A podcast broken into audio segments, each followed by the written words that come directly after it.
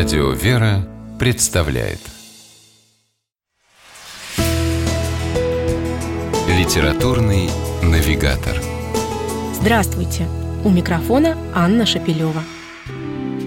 Алексей Варламов признался в одном из интервью, что мечтает создать произведение, подобное знаменитому роману Маркеса «Сто лет одиночества». Такое желание вовсе не отрицает самобытности Варламова как писателя. На счету у него масса публикаций в толстых литературных журналах и несколько изданных книг. Один из его последних сборников под названием «Стороны света» продемонстрировал широкому читателю удивительную, не хуже, чем у Маркеса, способность писателя проникать в самые глубокие слои человеческой души, тонко переживать все, что там происходит, и столь же тонко переносить эти переживания на бумагу.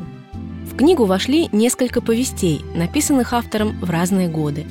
Повесть вообще любимый жанр Варламова.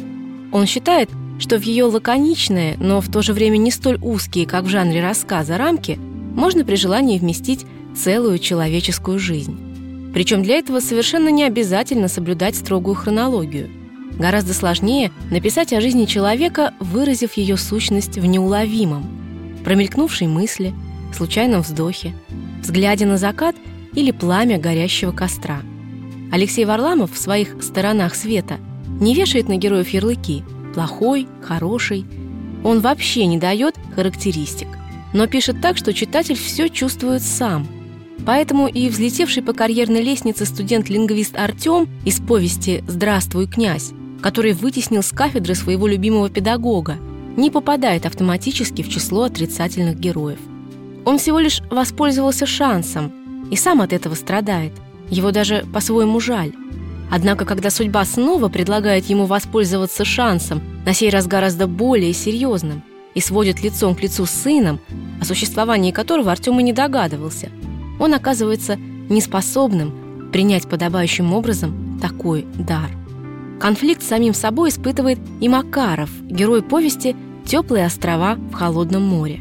Он вместе с сыном и двоюродным братом приехал на Соловки, чтобы, как ему самому казалось, понять что-то важное, побыв вдали от цивилизации, наедине с первозданной северной природой. Но уже через пару дней Макаров отчаянно рвется домой, одновременно и упрекая себя в малодушии, и понимая, что все-таки самое важное осталось у него именно там – жена, ждущая второго ребенка. Читая книгу, легко ощущаешь себя на его месте, да и вообще на месте любого из ее героев – потому что похожие мысли и переживания случались и в нашей жизни. Поэтому и понять их поступки нам куда проще, чем замысловатые причуды персонажей Маркеса. И даже хорошо, что герои книги «Стороны света» Алексея Варламова совсем на них не похожи. С вами была программа «Литературный навигатор» и ее ведущая Анна Шапилева. Держитесь правильного литературного курса.